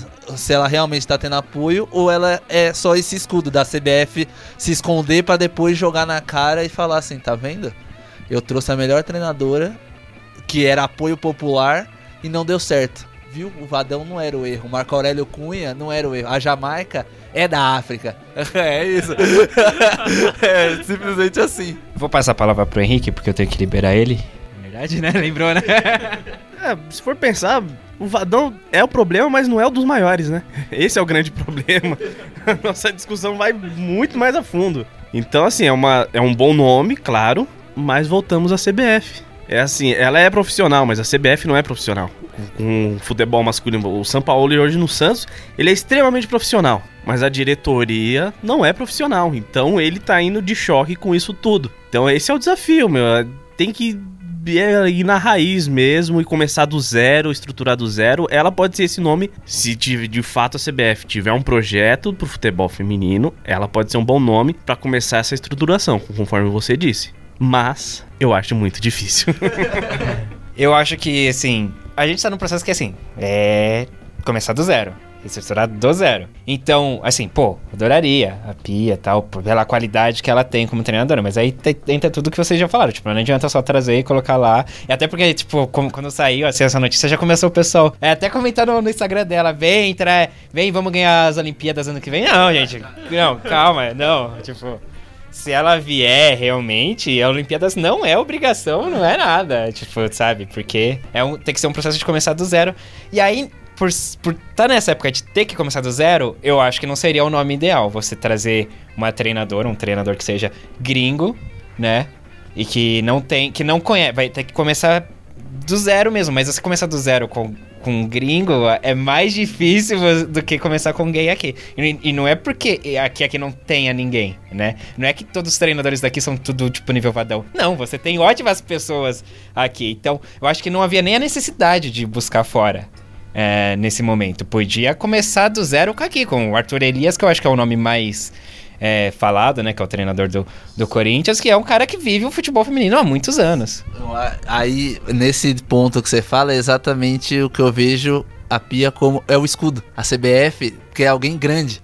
Porque se ela colocar o Arthur Elias, ele é ótimo. Só que ele não tem o renome. Ele não tem a, a pachorra acontecer de a mesma coisa que aconteceu a com a público. Emily. De- botar na cara na coletiva e falar assim, tá tudo errado, eu vou resolver. Com a Pia ela tem. Ela tem essa margem de erro de pôr a pia, dar errado, aí ela vai pra pressão, que aí ela bota uma pessoa que tem um histórico, mas que ela não apoia e só quer o cara na boa, que é agora na seleção. Então acho que esse é o grande problema. Se botar o Arthur Elias, vai, pode acontecer a mesma coisa que aconteceu com a Emily, né? Que era um trabalho a longo prazo, que ela tava começando a fazer um trabalho a longo prazo, e aí o que, que aconteceu com ela? Né? Tiraram ela ali porque os resultados não estavam bons. Eu tô mais na linha do Henrique, eu também não acredito muito em mudanças, não, porque é, é um bom nome, é um bom nome, não, não tem como negar. Só que ela sozinha não vai conseguir resolver o problema, entendeu? Eu acho que tem que se cer- cercar ela de pessoas que entendam as características do, do, do futebol feminino, que entendam o que é necessário o Brasil fazer para botar essa reestruturação em prática e saber que de repente vai tomar pau na Olimpíada ano que vem, de repente, talvez na próxima Copa do Mundo ainda não, não, não chegue lá e brigue pelo título, mas que aos poucos vá subindo degrau, degraus, entendeu? Vá, ah, perdemos nas oitavas desse ano, de repente chega numas quartas na outra Copa, enfim. Acho que é um, um trabalho que não vai ser resolvido para Tóquio no ano que vem e talvez nem seja resolvido para a próxima Copa do Mundo. Só que nós, brasileiros, a gente tem muito essa do imediatismo, né? Precisa resolver isso agora, não, a gente precisa trazer alguém para ganhar. Porque com essa treinadora, com a pia, a gente vai ganhar. E talvez não é assim. Talvez ela venha, não ganhe nada, mas consiga plantar uma semente que posteriormente a gente consiga é, colher os frutos. Assim, é muito difícil acreditar numa CBF bem intencionada. aí já aí que começa aí, né? O, o, o, né? O, dá um negócio na cabeça. Mas, então, assim, eu acho que é um tiro no pé da CBF. Porque essa questão, tipo, no momento, eu, eu acho que, assim, poderia ser um treinador brasileiro, poderia ser o Arthur Elias, um cara que conhece há muito tempo o futebol feminino, tá fazendo um grande trabalho. Mas, assim, por outro lado, se é o Arthur Elias, a CBF não tem o, a responsabilidade nenhuma de, de dar apoio, de dar estrutura, de não sei o que, assim, sabe? Não, não vai se sentir cobrada. Porque, pra quem não acompanha o futebol feminino, quem é Arthur Elias? Que mídia vai trazer você ter o Arthur Elias como treinador da seleção brasileira? Agora não, você tá trazendo uma, uma treinadora bicampeã olímpica, que aí sai, aí, aí sai do- fora do, do circuito do futebol feminino, essa- esse, tipo de notícia, esse nome de peso. Abre o olho. E, e é isso, é uma pessoa que, tipo, se trouxer e não der estrutura, ela vai, vai largar a mão e vai expor. Entendeu? Então, Mas talvez é, seja isso que a gente precisa, é, então, cara. então, Alguém que expõe a sentido, coisa eu a- toda. Aí, aí é bom, nesse sentido aí é bom. Aí eu Boa acho, CBF. é boa a CBF, mas pensando na CBF, porque, eu repito, é difícil imaginar uma CBF bem intencionada. Então, nesse sentido, é um tiro no pé da própria CBF, o que eu acho ótimo, entendeu? Exatamente, isso é bom pra caramba. Deixa eles dar um tiro no pé deles então, entendeu? Se for resolver o problema. Por causa desse todo esse apelo que a gente tá falando, é que essa é a grande dúvida. A CBF tá nesse meio termo. Coloca alguém que tem um grande renome no mercado nacional, citando o Arthur Elias, ou eu busco um escudo porque o mundo tá olhando pra mim e me cobrando que eu preciso tomar uma posição pra agora. E o Brasil, infelizmente, tem a cultura do ganhar, ganhar, ganhar. O segundo é a mesma coisa que o último e não é isso. E não é esse sentido. Eu tenho um outro ponto aqui que eu queria passar pra vocês, é o seguinte, a CBF provavelmente ela vai ter que se coçar, mas tudo vai depender da questão da FIFA, porque como o presidente Gian Infantino empolgou, né, nas últimas declarações dele, empolgou, quer fazer isso, quer fazer aquilo acontecer, a CBF realmente acontecendo, a CBF vai ver, tipo, opa, ali tem uma questão de, de investimento, ali é uma questão boa. Se o futebol feminino começar a ter um investimento certo até da própria FIFA, eles têm que se coçar para se tornar é, é, não uma referência, mas melhorar muito. Então acho que vai, de- vai depender da FIFA ali, se a FIFA realmente fizer as coisas, a CBF vai começar a se mexer mesmo. Pera, Antes da gente repercutir isso, só despedir aqui do Henrique, que precisa assumir suas res- responsabilidades. A conversa tá muito boa, mas infelizmente eu terei que abandoná-los. Até um próximo programa e abraço. CBF contratou ele, hein? É, ele não pode falar do assunto, tá se calando, se vendeu. Ah, então, Lipe. Ah, não sei. Eu acho que a CBF pode fazer muito sem auxí- aux- auxílio da FIFA. Não, mas na questão, tipo assim, ela pode. Ela realmente ela pode. Mas a FIFA vai dar aquele. É como se fosse um incentivo. Tipo, a FIFA agora tá investindo. E se eu investir também, eu vou ganhar dos mesmos louros também. Então, tipo, é só como incentivo. Se a FIFA não, não, não, não, não investir, a CBF vai continuar da mesma forma. Eu acho que eu entendi o que o Lipe tá querendo dizer, porque como a FIFA prioritariamente está dizendo que vai investir mais de um bilhão, mais de um bilhão, né, Lipe? Então, você traz uma marca muito forte para atrair é, patrocínios e ter a FIFA olhar pro Brasil e falar, olha, ele tem a pia lá, então ó, ali tem que ter investimento porque eles estão realmente levando a causa a sério, ó, contrataram a bicampeã olímpica, então o Brasil é uma força que pode expandir. Se no masculino é forte, a gente é bom a gente investir no feminino. Eles estão agora a sério, levando isso a sério. Alex Morgan falou que a gente podia estar na final. Brasil é um mundo estranho. Sem ele sendo totalmente amador, ele é pentacampeão mundial. Ele é um catadão, mas você não vê jogadores da base jogando no profissional igual acontece em, em a maioria dos países europeus, que montam o jogador. Mas aqui não, aqui é aquela frase. Teve uma frase do Henri, do, e lá eles nascem é, sabendo que estudar. Aqui o cara aprende com 13 anos que ele tem que jogar bola, não que ele tem que ir pra escola. É basicamente isso. Mas é isso, gente. Agora vamos esperar se vem, Pia. Mesmo se de repente vai ser um grande. Né? um grande nada, né? de ensaio. É. E aí me aparece, sei lá quem. Seu aí. Valdemar. Pô, seria engraçado. Épico. Seria épico. Seu Valdemar, treinador da seleção feminina. Mas aqui tem muitas coisas pra, pra se ajeitar. As seleções de base, né? E aí, de comissão técnica, tudo tem que dinamitar. E eu, estou, eu não estou querendo trazer Roberto Dinamite de volta. Ele que hoje descansa lá no céu. É, né? Morreu, né? Mo- Não, dinamite não. Eu, eu, ei, Mas matou o dinamite. Não, esse aí não morreu, não. morreu, não, André? Não, esse aí não. Ainda não. Mas um dia chegará a sua hora também. 65 anos intactos, tá aqui, ó. Não pro Edu. Então, desculpe a falha. Não vai pro tempo levou do Milton Neves Não aí. vai, não vai. Que filho é bom. É... E é isso, é um momento de, de reestruturação. A gente tem que ter fé. Eu acho que é isso. O que conhece pra gente é ter fé. E que, que haverá essa reestruturação. E aí, esse lance da FIA é. é- a, gente tá, a gente tá tão carente, a gente precisa de coisa boa que, tipo, é algo que não tem nada concreto, né? Mas a gente tá se agarrando com todas as forças nisso, né? E prevendo, assim. O que, que o Cravadinhas diz sobre isso? Ah, o Cravadinhas já se Essa retirou. negociação. ah, Já se retirou. Foi, foi, foi, foi bolar algumas manchetes. E- mas é isso, né, gente? Vamos esperar é, o que, que vai acontecer aí nos próximos meses, né? Já, eu acho que já, já estamos errados porque já era pra ter uma resolução em relação a Vadão, em relação a Marco Aurélio Cunha. É, eu, eu acho que o único caminho que eu vejo é um, um dos pontos que o Alisson falou, que, tipo, não adianta a gente sentar aqui pra discutir o campeonato delas, elas que estão jogando, a gente não tá ouvindo, entendeu? Então, É aquele negócio de um monte de homem decidindo o que a mulher quer, né? É. Que sempre acontece. É. E, e assim, também não é também nem só a questão, tipo, de, de, de gênero, ah, porque então tem que ser uma mulher. Não, tem que ser alguém competente, né? Não dependente se é homem ou se é mulher, mas alguém que conheça. Tem que ouvir, né? É. Tem que ouvir as Tem que jogadoras. ouvir, tem que conhecer.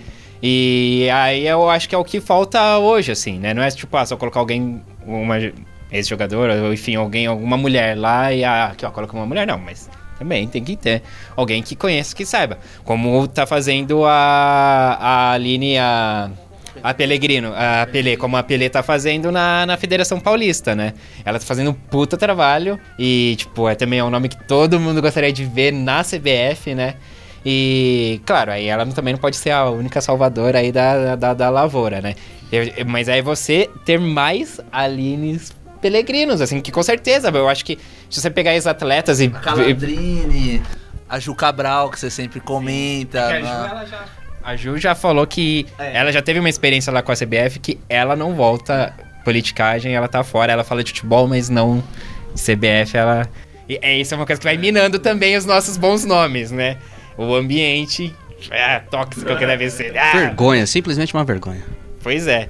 Então, assim, eu acho que o único caminho é esse, é você reestruturar do zero, colocando pessoas que entendem, que conhecem. Dinamitar literalmente, então. Dinamitar literalmente. Abraço, Robertão.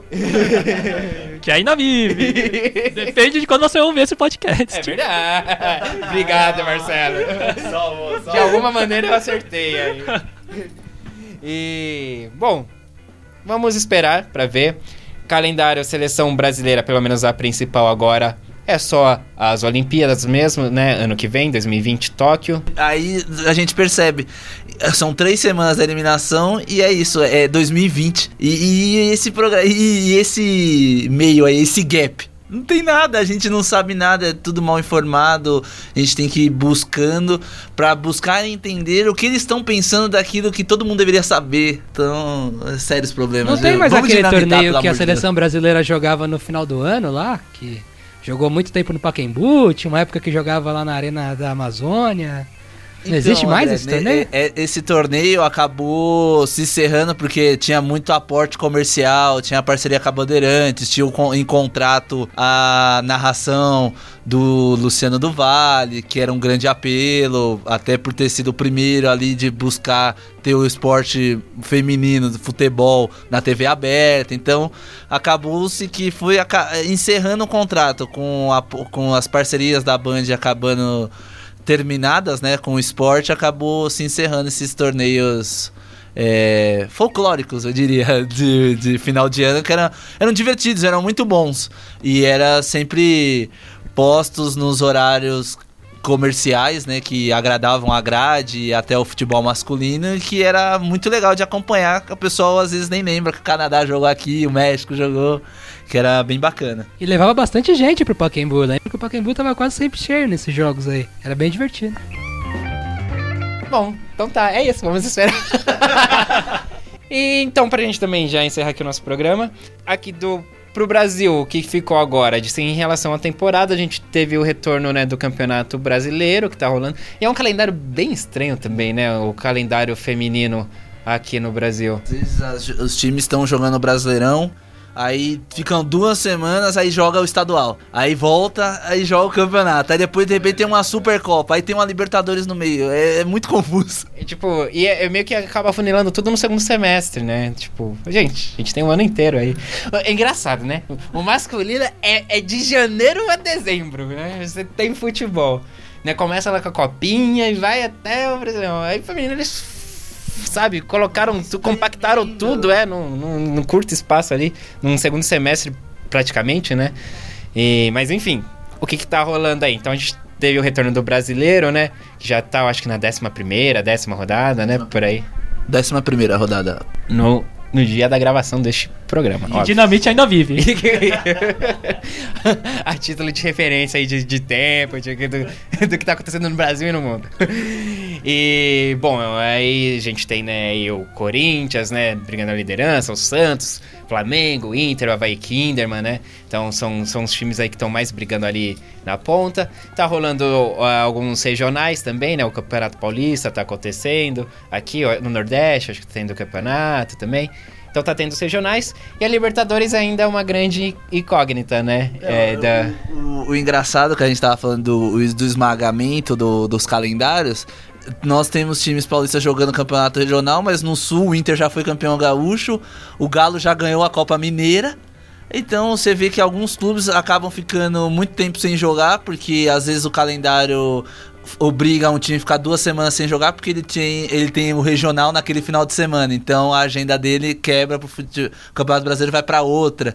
E nós voltamos também com o A2, hein? A Série A2 aí voltou, que tem Palmeiras, São Paulo, Atlético Mineiro, o Grêmio. Inclusive, fazendo um boletizinho rápido aí, ontem o Grêmio ganhou do América 2 a 1 fora de casa e hoje o Palmeiras pela manhã venceu a Chape em Santa Catarina por 2 a 0. Então a gente teve dois, dois visitantes dando um passo para o Brasileirão da A1, até porque estão nas quartas de final. Os quatro que, os quatro que chegarem na semifinal ganham o acesso para a primeira divisão em 2020. É tipo as Olimpíadas aí.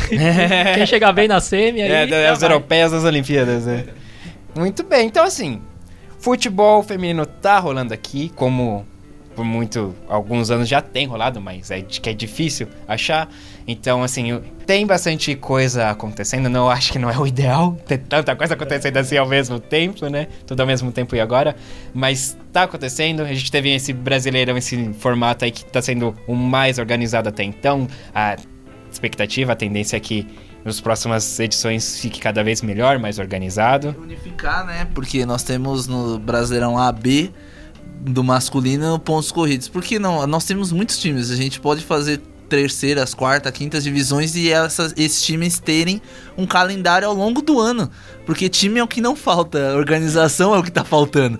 Então a gente percebe. E a mídia digital ajudou muito. Você disponibilizar. É, Vamos usar a CBF, olha, ela fez uma coisa boa. Ela tem a CBF TV que ela retransmite na, nas redes sociais. Você tem os clubes, o Palmeiras mesmo transmite jogos do, do feminino. Então a mídia digital auxilia isso muito. Às vezes você não ficar tão dependente da, das tradicionais TVs, você embarca pro, pro digital, que aí você tem a sua audiência ali, você consegue ter seu narrador, seu comentário. Você, você pode fazer uma cobertura jornalística legal e voltada ao seu clube, mas também não deixando de formar o outro, porque todo mundo tá caminhando pro mesmo espaço. Não esquece do aplicativo do MyCojo lá, que também Teu ah, cujo.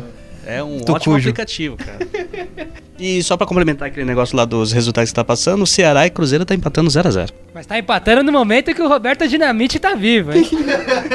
Na realidade era pra fazer uma puxada pra falar sobre o, o patrocínio Master que o Cruzeiro nesse jogo conseguiu.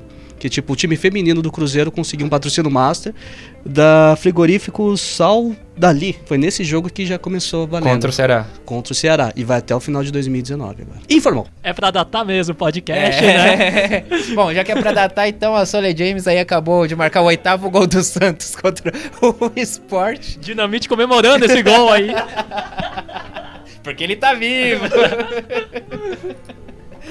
É, mas enfim, então a gente espera aí que ano que vem então seja cada vez melhor, né? Esse lance que o Alisson falou também da- das redes sociais, da internet, e é uma coisa que o Henrique tinha falado também, eu acho que no primeiro programa, no segundo, que é, o caminho é esse, é internet, não, não, não é pra se esperar que a gente vai ter o futebol feminino na TV aberta, consolidado, igual o masculino. Não.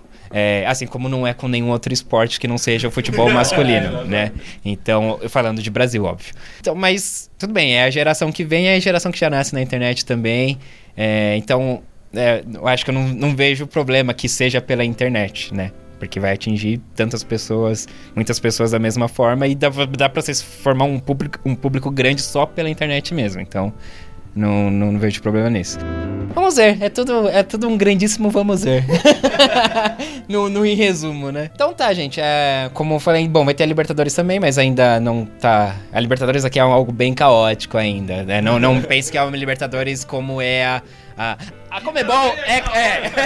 Não, é porque a parâmetro Comebol bom ela serve pra. A Comebol ela serve pra a CBF parecer muito boa, cara. A lógica minha é essa, eu acho. É complicado. Então, mas assim, é. É uma Libertadores bem piorada, assim, sabe? Temos que ver se vai acontecer, como vai acontecer, onde. Então, a, a confirmar, tá certo? E, bom, agora encerrando de fato aqui o programa.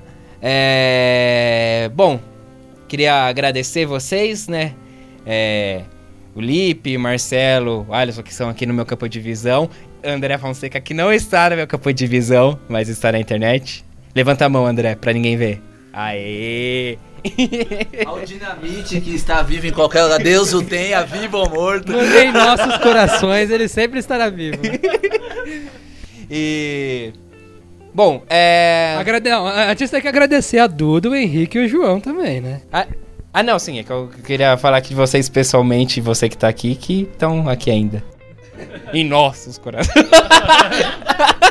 Estão aqui ainda igual o Roberto Din- Dinamite. O Roberto Dinamite. Mas, claro, uh, Duda, João, Henrique, é, também. A Mel. A Mel, sim. Todos que fizeram esse programa hoje, mas não só hoje, né? Mas, enfim, ao longo de todos esses episódios. Como fica o projeto, então? Você pergunta, você, cara ouvinte, Vou né? ficar sabendo agora, inclusive. Todos nós estamos sabendo agora. O lançamento oficial, hein? Bom, agora sim, o Sem Barreira, a gente vai sentar e conversar, tá? Então a gente não tem definido ainda. Ah, acredito que o projeto vai continuar, acredito que terão outros programas, até porque o Henrique já falou que é até um próximo programa, então, pra não ficar chato, tem que fazer pelo menos mais Corta um. isso, Edu. Você tem esse poder. E ele pode vir do futuro também, né? Se você ouvir o podcast. né? Mas, enfim, agora é aquele momento que É, a gente vai sentar, conversar, vou me reunir com o Marcelo, com o Wilson também, né? Os pretéritos. é, e depois aqui também com a rapaziada, com a equipe do Sem Barreira, pra gente ver é, o que que... Qual que é a intenção de cada um em relação ao projeto, o que é viável pra gente lá dos pretéritos também, né? Que a gente criou o projeto pensando na Copa do Mundo, mas claro que a gente também é, a gente sabia que é um projeto que teria potencial para continuar. Mas agora é, é hora da gente sentar, conversar, afinal de contas todo mundo tem a sua agenda de trabalho, né? A gente infelizmente não vive de podcast. Não, já pedi demissão pra trabalhar nisso, e aí? Tô seguindo o mesmo ritmo do Morata, cara. Vocês que não pagam meu salário direitinho, não. Eu nem fixo trabalho, olha que isso. Então assim, gente. Já ia dando uma procuradinha, né? Mas enfim, a gente vai conversar, vai, vai acertar as coisas, ver o que é viável, o que, que não é viável, porque, como eu tava falando, todo mundo tem, a- tem a sua agenda, tem a sua rotina, então é uma coisa que a gente faz por lazer, por hobby, por gostar do esporte, por gostar de podcast, né? Foi assim que a gente fez os pretéritos ano passado, né, Marcelo? A gente, a gente tentou se enganar fazendo vídeo primeiro, mas aí a gente se... Ah, a gente gosta mesmo de podcast, De vamos podcast. fazer, vamos assumir os podcasts mesmo. É, e aí acabamos criando aí os pretéritos pra fazer podcasts aí pelo Brasil e pelo mundo. Então, assim, é uma coisa muito legal que a gente criou nesse pouco mais de um mês, né? Um, a gente fez alguns. fez dois episódios pré-Copa, e aí teve toda essa cobertura quase que diária, assim, da, da Copa. Esse momento pós-Copa, então a gente criou uma coisa muito bacana, é, uma comunidade de ouvintes bem legal assim. Vocês precisam participar mais, gente. A gente sabe que vocês estão ouvindo, mas vocês, vocês têm que falar que vocês estão ouvindo. Mas tudo bem. Várias cidades aí que a gente, pô, nem imaginava, não tinha nem o, ah, o conhecimento, né, da existência, né, na, na, no auge da nossa ignorância aí e geográfica, né. Abraço, Badão Badão. A gente, a gente conheceu até partes da França, o Marcelo trouxe aí Interlagos, Santa Maru, é. Então, assim, eu, eu acho que é uma coisa muito bacana que a gente construiu nesse, nesse pouco tempo, né? E o Twitter também tá bem legal. O Twitter eu acho que, assim, 99% que pelo menos lá a gente vai continuar, assim. É, o que pode mudar agora, continuando o mesmo projeto, é aí realmente a periodicidade dos podcasts. Não vai ser essa coisa né, semanal ou muito, muito menos diária. Isso daí esqueçam. Completo. frenética, não. Fora de cogitação. Mas, enfim, a gente criou algo muito bacana nesse tempo, então acho que também não dá pra jogar isso pra tipo, ah, acabar a Copa, valeu, voltamos nas Olimpíadas. não, né? Mas. Então vamos sentar, vamos conversar, vamos decidir. E aí, então a gente pelo menos pode garantir mais um programa, então, pra pelo menos passar o que foi decidido. né? Então, dessa forma, a gente vai, né? Em um em um programa a gente vai. Aí começa as Olimpíadas. A primeira, a primeira ata foi resolvida. Tivemos mais um programa. Agora a gente vai falar se vai ter o próximo. E a gente vai indo. Mas muito obrigado a todos que participaram, fazendo, é, ouvindo, participando. A Mel, principalmente, aí eu acho que foi o, o maior exemplo aqui, né, de, de, de ouvinte que veio e participou, assim, e já foi feito o convite pra ela aí pra ser a nossa. Fada sensata. Fada sensata. Na verdade, esse podcast poderia ser só o depoimento dela e a gente ficar quieto. É, seria um ótimo resumo. Você que quer um resumão do programa, ouça o depoimento da Mel, só. E é isso, vamos. Vamos ver o que vai acontecer. É como eu disse anteriormente, é um grandíssimo. Vamos ver. Muito bem, então. É, lembrando, facebook.com barra pretéritos, Instagram, os pretéritos, Twitter, a gente tem o exclusivo do Sem Barreira. Pode Sem Barreira, mas se você quiser conhecer também os outros podcasts que a gente faz lá nos pretéritos, tem o Twitter dos pretéritos, os pretéritos também. O que mais que a gente tem? Bom, você que escuta aí o podcast, a gente está disponível no Spotify, em agregadores, né, aplicativos de podcast, dá para ouvir direto pelo site pretéritos.com.br. Lá no site você também pode conhecer os nossos outros podcasts, né? A gente tem de tecnologia, tem um que é só de resenha, né, Marcelo? Eu, você e o Wilson lá, a diretoria falando groselha, aí depende do dia. Precisa ter, né? Esse. Precisa ter, né? É onde tudo começou. E a gente tem o Precisamos Falar Sobre também. A gente tá com um episódio sobre o final de Game of E a Thrones, gente não precisa é? falar sobre mais coisas, né? Precisa falar sobre mais coisas. Eu acho que tá vindo do Toy Toy Story por aí, Toy Story 4. Eu já assisti. É, tá, eu tô na pendência aí. Mas enfim, acompanhem lá nossos conteúdos. Muito obrigado a todos. Continuem ligados nas redes sociais. E a gente vai passando as novidades lá. Marcelo Murata, A- bom, você até a próxima, com certeza, pelo menos aí no- no- nos outros podcasts. Até é. o próximo resenha discutindo se vai ter. Mas aqui pelo Sem Barreira, até uma próxima aí. É, eu já jogo a responsa pro Edu. Até o próximo programa aí. Semana que vem tem mais. Calma, eu, aí não. Lipe Rocha aí, ó, um dos caras aí, eu acho. Ó, se tivesse premiação aí, o Lipe ia ser o. Ah, tem o meu voto. Eu já tenho, né? O meu voto ele tem. De longe. O Mush Private Player aí, o jogador que mais evoluiu foi o Lipe Rocha aí. Ah, obrigado por esse prêmio aí que eu recebi aí pelo voto do André, unânime.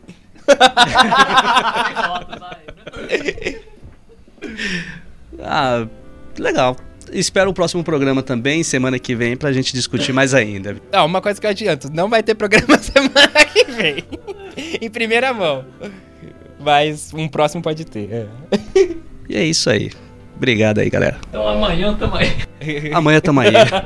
Alisson Rodrigues. Bom, eu vou agradecer aí ao pessoal, né, que eu vim a convite, apareci como, diria o Belchior, sou, sou um latino-americano aí, que apareci aqui, me chamaram, com o jogo rolando, mas foi muito bacana conhecer o pessoal, um fato sensato, né, dizer isso, conhecer o pessoal.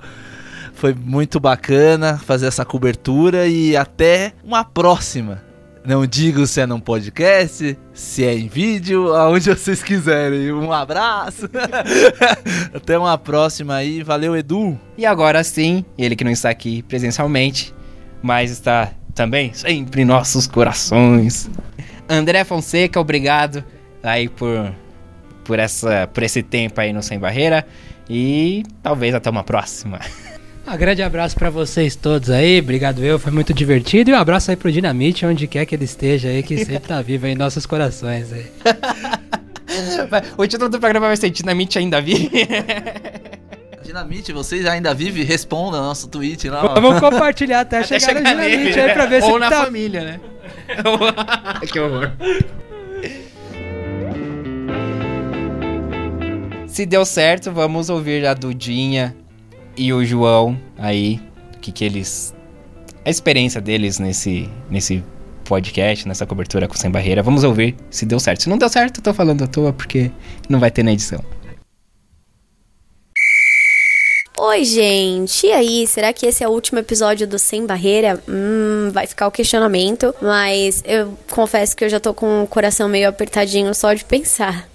É, nesse período que a gente ficou cobrindo a Copa do Mundo foi bem desafiador. É, eu tive que conciliar trabalho com o final de semestre na faculdade, ainda os jogos da Copa. É, como a gente não tem aquele costume de assistir todas as partidas, de parar pra ver os jogos da seleção, como tem na Copa masculina, eu dificilmente consegui ver todas as partidas inteiras e tive que meio que me virar ali para tentar ver os jogos da seleção o maior tempo possível, mas deu tudo certo, né? Consegui acompanhar, consegui participar das coberturas sempre que possível, das gravações. E assim, é, a gente cresce não só profissionalmente, né? Pensando em mim como futura jornalista, como pessoalmente. Então eu lembro do primeiro episódio, quando a gente gravou, eu comentei que, assim como outras pessoas ali no, na equipe falaram, que de repente o gol poderia ser menor. E aí o Rick já chegou e jogou pra gente o argumento dele de que, ah, mas se elas não pedem pro gol ser menor, por que, que a gente tem que pedir?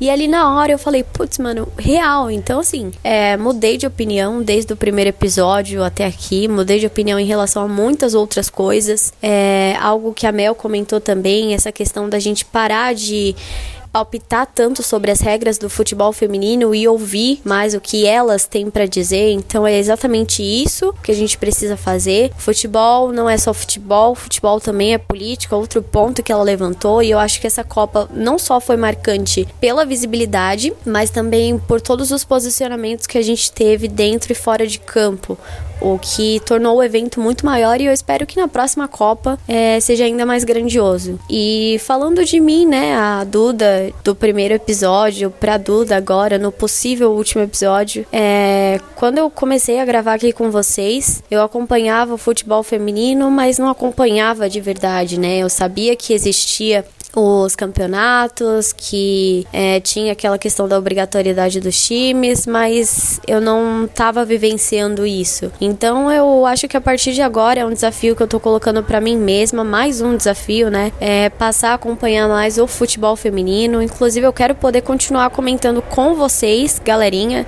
pessoal de Sem Barreira. Vamos marcar um dia pra gente ver uma partida num bar, eu no refrigerante, vocês na cerveja, e a gente assiste e comenta a partida depois. Eu acho que se a gente mantiver esse costume, como tem no futebol masculino, a gente pode continuar aí celebrando todas as conquistas da modalidade feminina. Afinal, futebol não tem gênero, né? Então é futebol e ponto. E eu acho que esse foi o meu maior crescimento, perceber o quão importante é, tudo que as meninas representam nessa sociedade, nesse momento histórico que a gente está vivendo e tudo que ainda tem pela frente, né? Eu acho que a gente pode conquistar muito mais coisas, elas vão conquistar muito mais coisas. Então, pretendo sim continuar acompanhando a, a modalidade muito mais do que eu acompanhava antes. E eu queria também aproveitar para agradecer, né? Eu aprendi demais com vocês nesse período. É, aprendi a fazer podcast, participando ali das gravações, vendo como montar os microfones, é, imaginando o trampo que o Du tinha depois para editar tudo, assim. Às vezes pedia pra gente rava e meio que repetia para depois ficar mais fácil de cortar. Então, assim, são coisas que eu, de certa forma, tive na faculdade, nas aulas práticas, mas quando você está vivendo alguma coisa real, em tempo real, né, digamos assim, como foi com a Copa do Mundo, é outra coisa, entendeu? É outra jogada, é outro ritmo. E eu acho que isso me fez outra pessoa, no bom sentido totalmente. Então, eu acho que essa Copa deixa aí um legado pra gente, como a Copa do começo de algo novo, de algo muito maior. Então, tô ansiosa também pra, como eu tô gravando meu depoimento, né, não consegui estar presente para gravar. Eu tô ansiosa para saber o que que vocês vão comentar a respeito disso. Quero saber se o o Andrezinho vai repensar a questão da obrigatoriedade. E eu queria deixar um comentário especial pro Lipe também, que eu acho que foi a pessoa que mais evoluiu dentro desse podcast. Então, o primeiro episódio chegou tímido, é, falou que não acompanhava a modalidade, jogou a real. E agora eu acho que é uma das pessoas que mais estão empolgadas para continuar falando de futebol feminino daqui para frente. Foi se soltando ao longo do podcast e eu acho que isso serve de exemplo, né? Sejam todos lips. Lips, lip, tem plural de lip. Sejam todos lips e é isso. Lips, lip. Tá estranho, né? Sejam todos lip. É isso.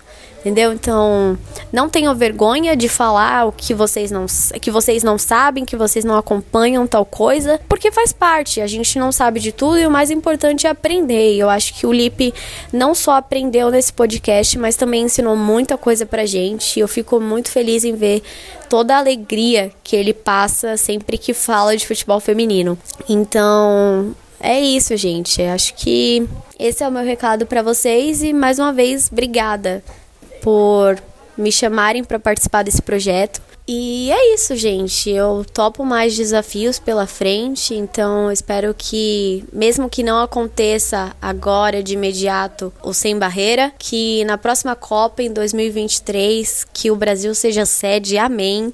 Entendeu? Tu já prepara o dinheiro aí para você pagar nossas passagens, ok? É, eu espero que a gente possa se juntar de novo para falar de futebol feminino e cobrir mais uma Copa do Mundo e quem sabe outros e outros campeonatos. E é isso. Mais uma vez, muito, muito, muito obrigada mesmo por terem me chamado para participar do projeto. Foi incrível e é isso. Eu vou agradecer vocês para sempre. Vocês são tops, todos tops. Aliás, falando em tops, eu tô aqui pensando. Será que top tem plural? É vocês são top ou vocês são tops? Fica aí a minha reflexão para vocês. Então é isso, galerinha. Um beijo e nos vemos em breve. Um, dois, três, testando. Digo, um, dois, três, quatro, cinco mil. Queremos sem barreira cobrindo a Copa no Brasil. É isso.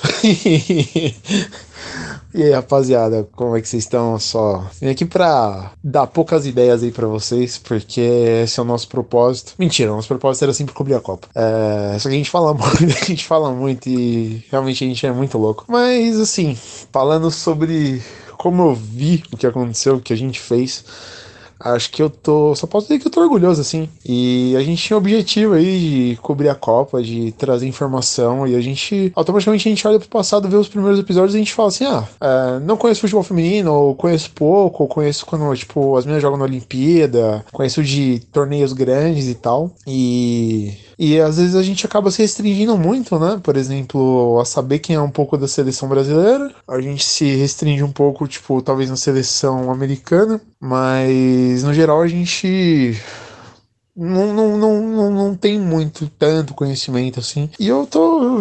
Eu tô, tipo, é, falando um pouco por mim, tá? Isso seja mais por mim do que pelos outros, né? Mas para mim o que eu acho tão legal assim do que aconteceu foi que a gente aprendeu muita coisa, cara. A gente se reinventou, a gente discutiu, a gente deu risada, a gente falou groselha, assim. Porque, porque olha, a gente fala muito groselha, muita groselha. Vocês não têm noção, vocês não têm noção. O que o Edu teve que cortar de groselha que a gente fala, assim. Mas a gente gente aprendeu muito, assim. E o que fica para mim é, é, muito esse aprendizado de, de, do que é o futebol, sabe? De hoje em dia, se eu parar para conversar sobre futebol e alguém me perguntar sobre, ah, você, tipo tal pessoa, tal jogador faz isso, faz aquilo. E eu vou lembrar, tipo, ah, pô, gosto da, da Bronze da, Inglaterra, sabe? Gosto de. Gosto da Margerie também da França. E, tipo, isso agrega, tipo, muita informação pra gente. E muitas vezes a gente acaba ignorando esse tipo de coisa, sabe? Então, para mim, tipo, um ponto muito, muito, muito legal disso foi aprender, ter mais conhecimento, ter oportunidade de falar o que a gente acha também, sabe? É, às vezes a gente acaba, tipo também falando groselha, assim, a gente falando umas besteiras. É, mas, assim, o que mais é divertido, o que mais importa pra gente é que é divertido. E acompanhar essa Copa aí foram vinte e tantos dias de, de futebol pra gente assistir. E foi muito legal, muito legal. Então, assim, na prática, eu só tenho a agradecer para quem participou, parabenizar todos que, que participaram mesmo é, independente como, ouviram. É, a nossa equipe mesmo também, né? É, que sem eles não estaríamos aqui. É isso que a gente pode falar também. Então a gente tem que agradecer muito, assim, parabenizar a todos que queriam ver futebol feminino para poder criar esse conteúdo é, para as pessoas que estão ouvindo a gente, sabe? De do, do, Brasil inteiro, de cidades que a gente nunca imaginou que iam ouvir a gente. E talvez assim, é, a proporção disso seja muito grande e demora um pouco pra gente entender o quanto isso é, é relevante, sabe? Por exemplo, a Mel, a, ela, pô, ela falou direto de um jogo pra gente, sabe? Então a gente fica com essa sensação de, poxa, a gente, todo mundo tomou distante dela, mas como ela achou a gente, ela gostou do que a gente fala. Então, assim, a, a relevância disso, a relevância que a gente cria para as pessoas, a gente ainda não tem noção. Então, para mim, isso daí é. É muito, tipo, gratificante, sabe? De, de você saber que talvez é, preten tipo, é, isso é meio pretencioso de se falar, mas talvez você esteja realmente é, participando de alguma coisa, sabe? De alguma coisa maior do que, do que é. De você falar de futebol feminino e talvez daqui a alguns anos alguém, fala, alguém volte, tipo, Spotify, encontre a gente e fale, pô, os caras falam de futebol feminino e, e é conteúdo e as pessoas querem conteúdo também, e o conteúdo não existe, não é, não é de fácil acesso. Então a gente também participar disso, fazer conteúdo, criar conteúdo, além de ser muito gostoso, tipo, a maioria de nós aqui, tipo, vem de comunicação. Uh, tem isso como oportunidade, sabe? De criar um conteúdo totalmente diferente, aprender na hora, aprender, tipo, é... sem a cobrança de. Necess... Tipo, sem uma cobrança absurda, tipo, de estar certo, estar errado, de, de trazer audiência. A gente tá fazendo porque a gente acreditou no projeto, então a gente acreditou no projeto do Edu, do, Marcelo, do, do Eutec, que infelizmente ainda não conheço, mas um abraço. Eu disse um abraço, viu? Uh, mandar um abraço. e então, assim, a gente acreditou no processo, a gente acreditou no projeto, e a sensação que dá é que a gente, tipo, para mim, pelo menos, é um puta dever cumprido que eu espero que a gente realmente faça mais episódios, tenha mais episódios, divirta-se com mais episódios. É, mas a gente não sabe ainda, talvez vamos ter. Vocês fiquem acompanhando aí, fiquem ligadinhos nas redes sociais do do, do Sem Barreira, do Pretéritos e tudo mais. Mas, pô, isso pra mim é uma das coisas mais glo, gla, ah, é uma, pra mim isso daí é uma das coisas mais gratificantes, glorificantes e edificantes que eu posso que eu posso dizer para vocês. Então, assim, espero que. Talvez a gente. É o que eu falo pros caras, assim. Falei pro Felipe, falei pra ele outro dia. A gente não é. A gente pode não ser a mão que vai mudar o futebol feminino, sabe? Tipo, mas a gente pode ser uma ferramenta, tá ligado? Então, em algum momento. É um tipo de, de conteúdo que as pessoas talvez só não gostem ou não tenham aprendido a gostar. E também fica mais difícil quando você não tem ninguém falando, sabe? Então, vamos falar, vamos aproveitar, vamos, vamos prestigiar, sabe? Tipo, vamos ver o futebol. Porque não é só mais futebol, sabe? Não é só futebol feminino, tipo, é futebol no geral, entendeu? E quem gosta de futebol, tipo, tem tudo para gostar de futebol, tipo, é, as meninas jogam, todo mundo joga, tipo, a gente tem que aprender a valorizar, sabe, um pouco mais. E e aí também entra aquela coisa de, tipo, ah, não tô nem no meu direito de fala, sabe? Mas é, não tô nem no meu lugar de fala, tipo, como branco, hétero e tudo mais, mas não é meu caso. O fato é que, tipo, realmente homem ainda, tipo, o fato é que as pessoas precisam aprender a valorizar um pouco mais a a mulher e, e, igualdade é o que a gente mais quer, assim, para esse esporte. Uh, não tenho muito mais o que dizer, sabe? Acho que eu já me alonguei demais, demais, demais, demais. Só eu tô falando aqui, tipo, horrores e como eu tinha dito no começo, assim, a gente tem que ser poucas ideias, sabe? Então, mas quando a gente começa a falar, assim, principalmente porque a gente tá se divertindo, porque é legal a gente discutir, porque é legal falar sobre, então a gente acaba se empolgando. É, eu, para finalizar, eu agradeço a todo mundo.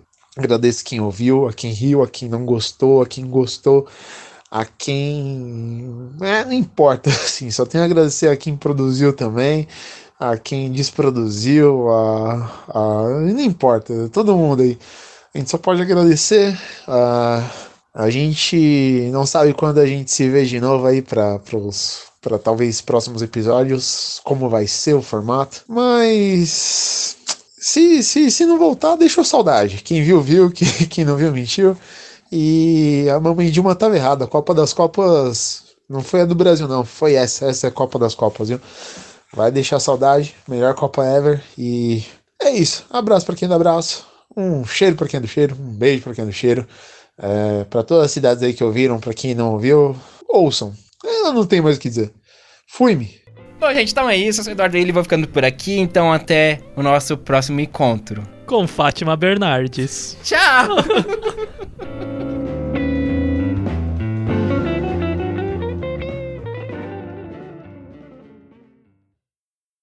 Ah, né? A gente não falou da sua seleção de crush, né? Depois é, nunca mais falou. Aí cabe, né? cabe a mim e ao meu coração. ah, ninguém fez o levantamento. Cada um tem, tem o crush que quiser. É, o, o meu erro sempre é amar demais. Bom, vamos lá. Edição de áudio Eduardo Willi.